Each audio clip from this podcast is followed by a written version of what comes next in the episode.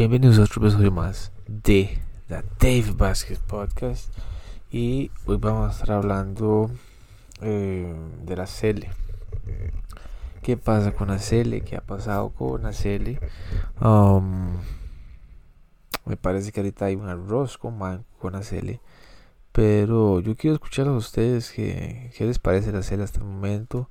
Este no fue terrible uh, contra Estados Unidos y prácticamente que nos dejan a las cucaracha.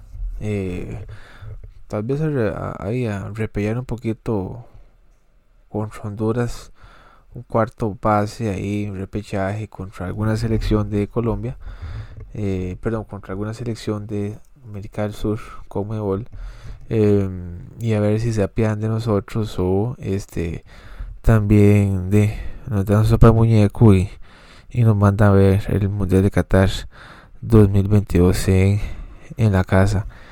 Eh, recientemente este señor de la federación eh, nombró siete personas, eh, siete personas encargadas de ayudarle a, a Luis Suárez, el director colombiano que está al, frente de la selección actualmente, y de esas siete personas, dentro de ahí eh, Catalina, director deportivo Saprisa, Jafé Soto y varios otros clubes que no tengo memoria, perdón, no tengo este, sí, memoria de quiénes podrían ser, no, no, me acuerdo los nombres de ellos, pero esos son los más sonados, me gusta Jafet, pero este, ¿qué trabajo van a, llegar a hacer eh, en la de Fútbol?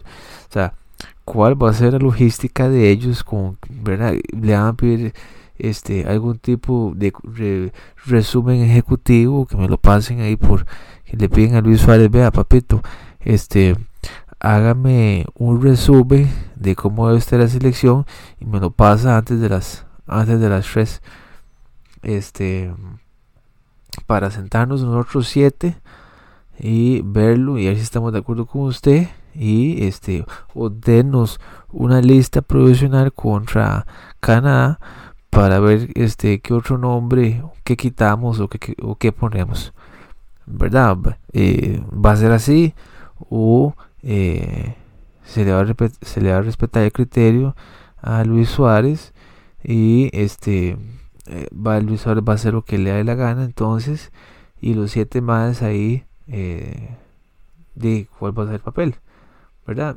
Sencillamente llegamos a, a, estos, a tipos de escenarios, a este tipo de situaciones, cuando se contrata un director técnico que no tiene ni trabajo con la selección, ni conoce a los jugadores. No los conoce.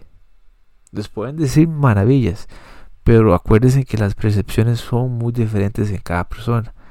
Si una persona A dice que Manfred Ugalde es muy bueno jugando arriba, y otra persona ve, dice que no es bueno jugando arriba, sino jugando bueno a un costado, entonces hay, hay dos opciones, hay dos criterios, hay dos percepciones muy diferentes. ¿Y cómo va a ser un técnico internacional que no conoce el fútbol tico?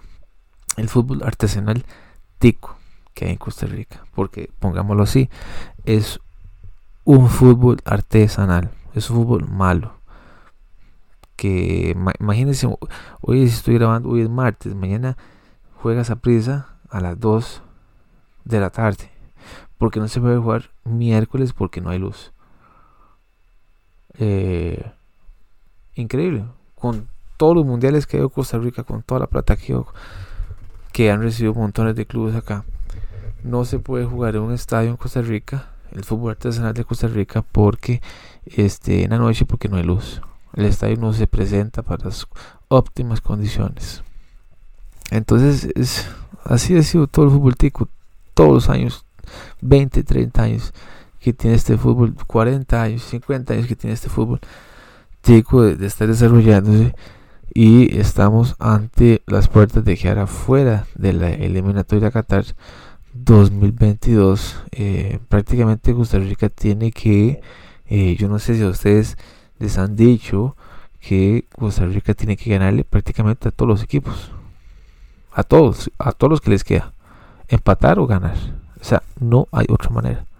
ganar contra Canadá aquí y allá. Honduras aquí y allá. México allá. Estados Unidos acá. Jamaica allá. Porque aquí empatamos. Eh, El Salvador, que fue una México hedionda acá en Nacional. Hay que ir a allá. Con, con Bukele en Twitter, ¿verdad? Tuiteando. Y aquí los progres ahí. Basura, Bukele, dictador, etcétera. Eh, yo lo veo sumamente difícil. Sumamente difícil. Ya, ya perdimos contra México. Tenemos que haber empatado acá. Tenemos que ganarle Jamaica acá. Entonces van cuatro puntos. Eh, ya ni me acuerdo más que otros partidos jugamos acá. Eh, o sea, hay, hay, que ganarle a Panamá acá también. Se empató allá. ¿Verdad? Entonces eh, va a ser muy doloroso ver este, una selección quedar fuera, como quedamos en el Mundial 2002 contra Uruguay, pero creo que a veces nos deja enseñanzas eh, este tipo de situaciones porque no se toman en serio. Rodolfo Villalobos me parece que ha sido presidente que, eh, primero que todo, cuando quedó reelegido en el 2020, antes del COVID, fue poco esa reelección fue un poco este bastante funny, divertida porque no tenía que haber quedado los Villalobos, pero eh, por un tema ya administrativo legal, pero llegó el COVID y ya después todo el mundo se olvidó de qué fue lo que pasó.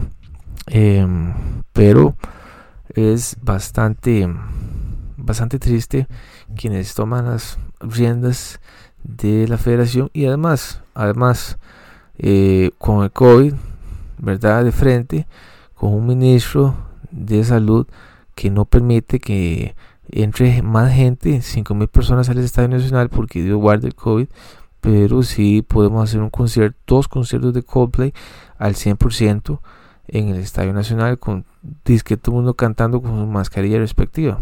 Mentira, eso no va a llegar a pasar pero no podemos ver un partido estadio lleno en Nacional porque eso es lo que necesita este país, esta selección, para poder por lo menos pelear ese cuarto, ese cuarto lugar.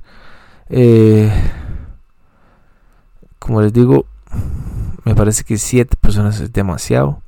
Con Jafet más que suficiente y tal vez Catalina más que suficiente, pero sí eh, es demasiada la gente. Me parece que si Luis Suárez no sale en estas últimas dos, en estos últimos partidos, porque no aguanta la presión de estas siete personas, se va a ir y le hace un gran favor a este país eh, por la falta de coordinación que han tenido todas estas personas y este es un desastre es un desastre o Luis Suárez tiene la suficiente humildad y decir bueno ahí díganme ustedes a quién pongo y yo voy a estar sentado ahí dirigiendo, pues díganme ustedes que.